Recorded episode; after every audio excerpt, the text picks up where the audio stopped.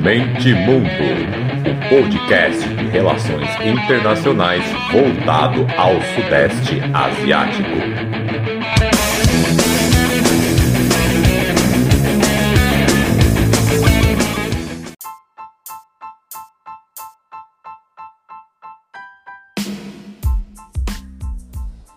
Fala galera! Podcast Mente Mundo na área.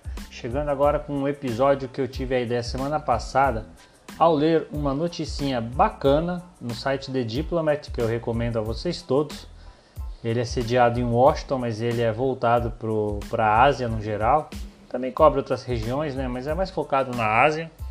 É um site bem completo, recomendo pelo que eu pesquisei os, os, principais ali jornalistas, pessoas que escrevem, são também oriundos das regiões que eles cobrem, né? Então não tem tanto assim aquela coisa de ah, só ocidental falando das outras regiões, né? Enfim, recomendo muito esse site, é um dos sites que eu, que eu mais acesso quando eu, desde que eu comecei a focar na Ásia.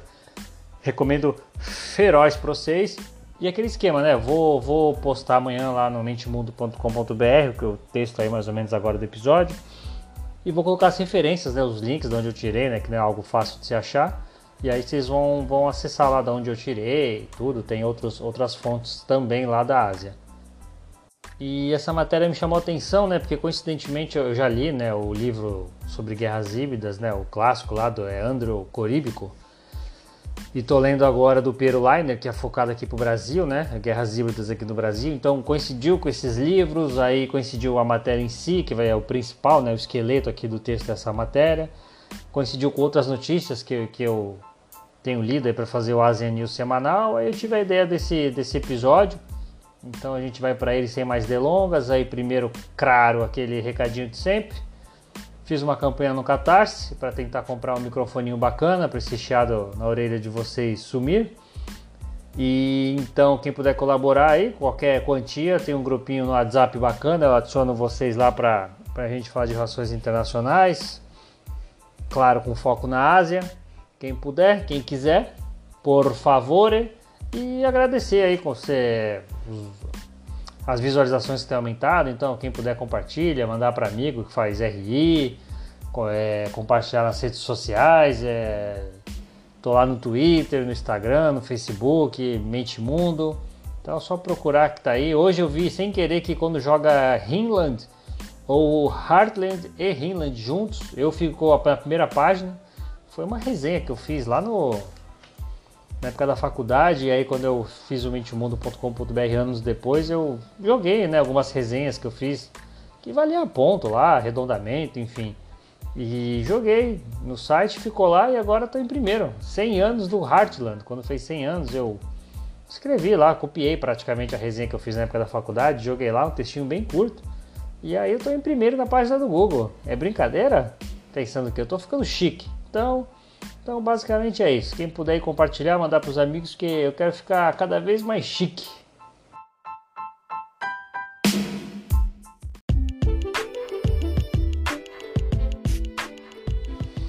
Então, o nome é esse: Primavera Asiática, o golpe em Myanmar, é, guerras híbridas, revoluções coloridas, enfim. Então a notícia falava basicamente né, da aliança de grupos armados étnicos é, que prometeram apoio aos manifestantes anti-golpe lá em Myanmar, essa, essa notícia da semana passada, o que se configura como o pior pesadelo do Taj Mahal, que é quase Taj Mahal, né? Taj Mahal, que é o Exército Nacional, né? Quem está no poder agora é o, o Exército Nacional, acho que é o, o modo mais, mais fácil de trazer para gente. Então esse é o pior pesadelo deles, claro, né? Os três maiores grupos armados étnicos do país são o Exército de Arakan, o Exército de Libertação Nacional Tang, acho que é Tang, que se fala, é T-A, apóstrofe A-N-G, Taang, talvez, que é tão difícil ter notícia que mesmo em inglês eu quase não achei nenhuma fonte confiável para pesquisar sobre, sobre esse exército, e o Exército da Aliança Nacional Democrática. Juntos, eles são os três maiores né, de Myanmar e juntos eles formam uma organização ali informal que é o Tree Brotherhood Alliance. Eu nem, nem traduzi esse termo que eu acho que fica bacana em inglês, né? Dá um, dá um ar mais de máfia, né? Tree Brotherhood Alliance. Então eles têm esses, é, esse canal né, de conversa entre eles, que eles tomam decisões conjuntas. E na virada do ano eles, eles emitiram uma nota dizendo que eles vão manter o cessar-fogo unilateral, que isso vem desde antes das eleições, pré-eleições eles cederam, e mesmo alguma dessas regiões desses exércitos não tendo participado das eleições justamente por causa de conflitos, eles mantiveram o cessar-fogo unilateral, só que agora estão revendo esse posicionamento, estudando possibilidades de pegar em arma contra o exército. O exército nacional, né, para não ficar confuso, o Tati Madal. Ao todo, no país tem mais de 20 grupos armados, esses são os três maiores, né, mas tem outros também de relevância. E assim, não é né, A ou B, não, é, não tem dualismo, né? É, outros grupos é, ficam isentos, por enquanto ainda estão, e outros já fecharam aliança com o Exército Nacional. Então, né, é toda uma rede, né, tudo imbricado ali entre alianças e rivalidades, problemas internos. Então, não é Exército Nacional versus exércitos é, paramilitares étnicos. Então, o jogo, né, ele é bem, bem mais confuso que isso.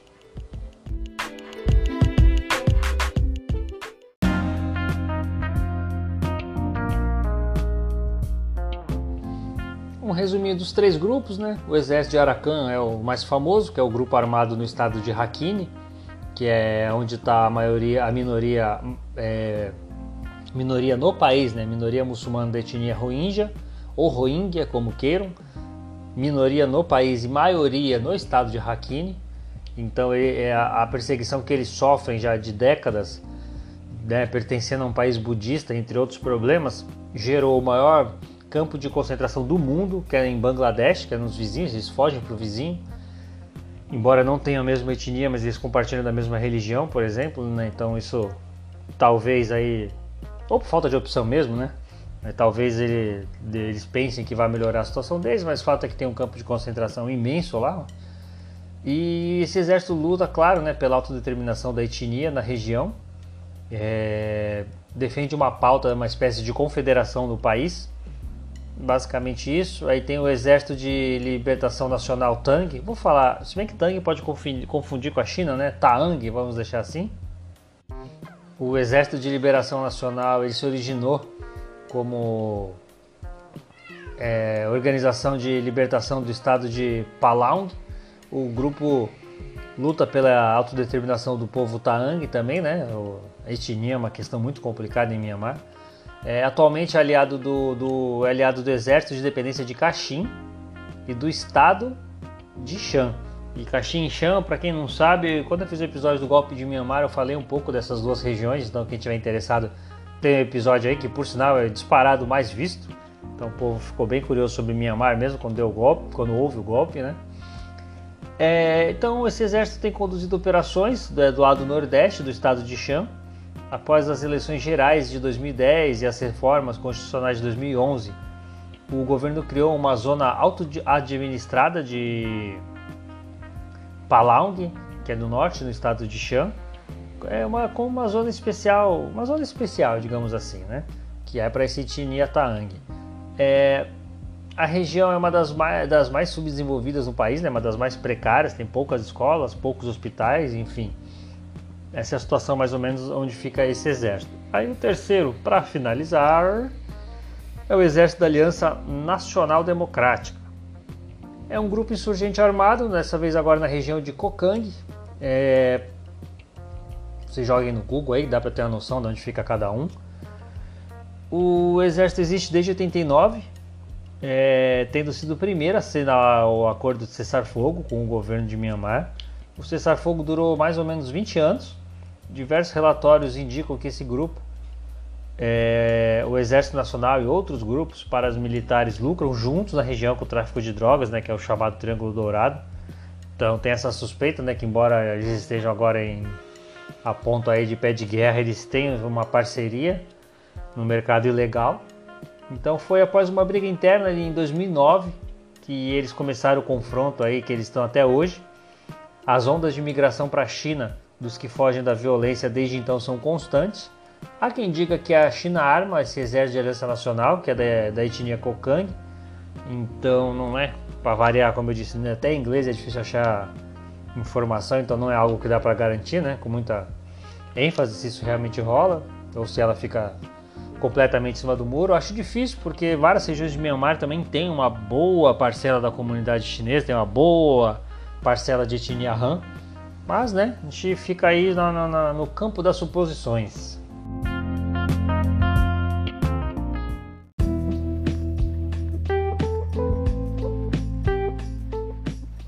É, vamos falar da, da, da, declaração em si, né? A nota veio agora esses dias, depois que passou de 500 o número de mortos, né? De manifestantes pelo exército. É, na nota, o grupo fala em revolução de primavera, ao perigo, em alusão à primavera árabe que teve início em 2010.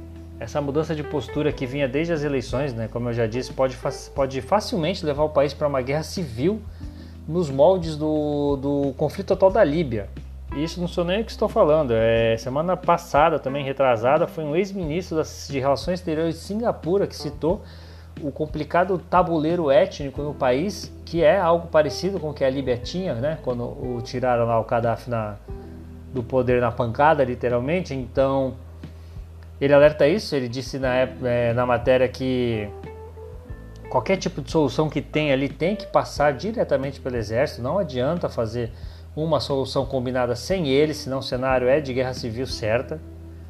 É, há também grupos étnicos armados que negociam acordos né, com o Tati Modal, como eu falei, então as diferentes partes né, vão precisar superar a desconfiança que se acumulou ao longo de tantas décadas e encontrar uma forma de superar é, seus interesses divergentes para evitar um cenário que é maléfico para todos os lados. Não há cenário pior que uma guerra civil.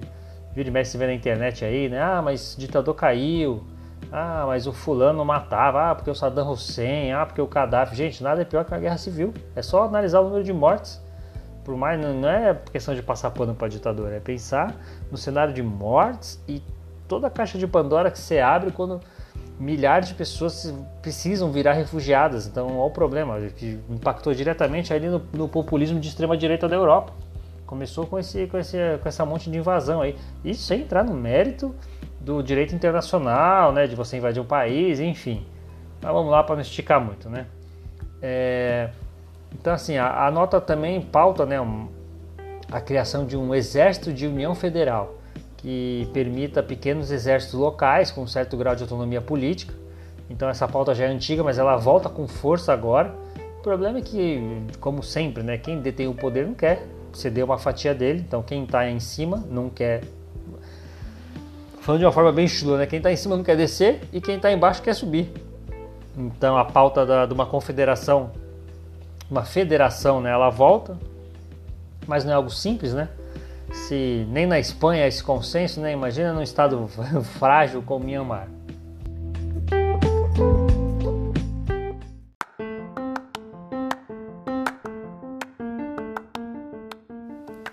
falando brevemente também das tensões regionais, é, que como é de se esperar, né?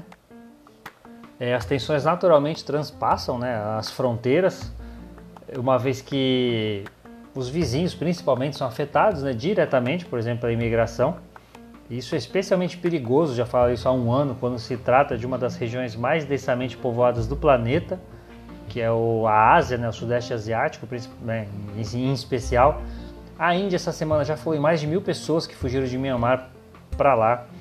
É, a Tailândia, por exemplo, também esses dias saiu uma notícia que veio com preocupação, é, porque um milhão de trabalhadores de Myanmar, mianmarenses, adoro esse gentílico, eles trabalham na Tailândia e, dependendo do movimento político do, do, do governo militar que está lá agora, agora eles podem se transformar em moradores ilegais, né? enfim toda uma questão aí de direito internacional.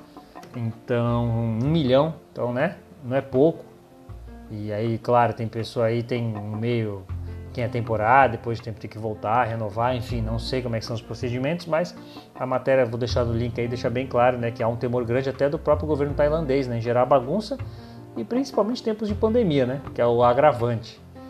Então, tem a necessidade também de fazer algo, né, ou se pronunciar sobre é, falando da ASEAN. Então joga toda, suga né, toda a organização, a região para dentro dos problemas internos do país. Além de, obviamente, vão ser naturalmente os receptores de possíveis refugiados, né, caso a situação se prolongue, se agrave. E, como eu sempre digo, né, um dos três pilares da ASEAN é a não interferência em assuntos internos dos vizinhos, que se mostrou eficaz até aqui, ao contrário do que muitos analistas previam isso coisa falando de coisas de décadas, né? Que diziam que o caldeirão cultural, religioso, étnico e social do Sudeste Asiático iria naturalmente levar toda a região para um caos, né? Para um ódio, para uma confusão social que não aconteceu. O que pode diferir agora é o cenário geopolítico mundial, em que a China se coloca como grande desafiadora da ordem vigente. Então essa hipótese que há mais de um ano aí eu trabalho é que agora tudo pode ser diferente, como como dizia a música, daqui para frente tudo pode ser diferente.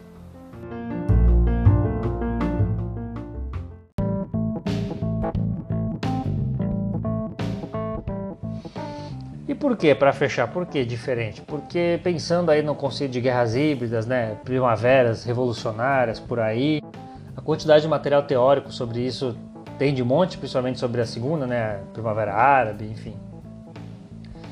O conceito é trabalhado de uma forma, resumidamente, guerras híbridas seria como seriam é uma atualização da guerra convencional, que nos dias de hoje uma guerra convencional é cara, impopular, extremamente mortal então, para métodos que muda, né, é, foca mais no, no informacional, no tecnológico, que visa criar um clima de desconfiança generalizado dentro de um alvo específico, que é a chamada de guerra de todos contra todos, até chegar a um ponto de gerar uma cisão social com a finalidade de, de um colapso de um governo, que eles chamam de regime change, né, uma troca de governo para um governo que seja mais pró isso ou aquilo é sob essa ótica que os novos conflitos no Sudeste Asiático devem ser estudados.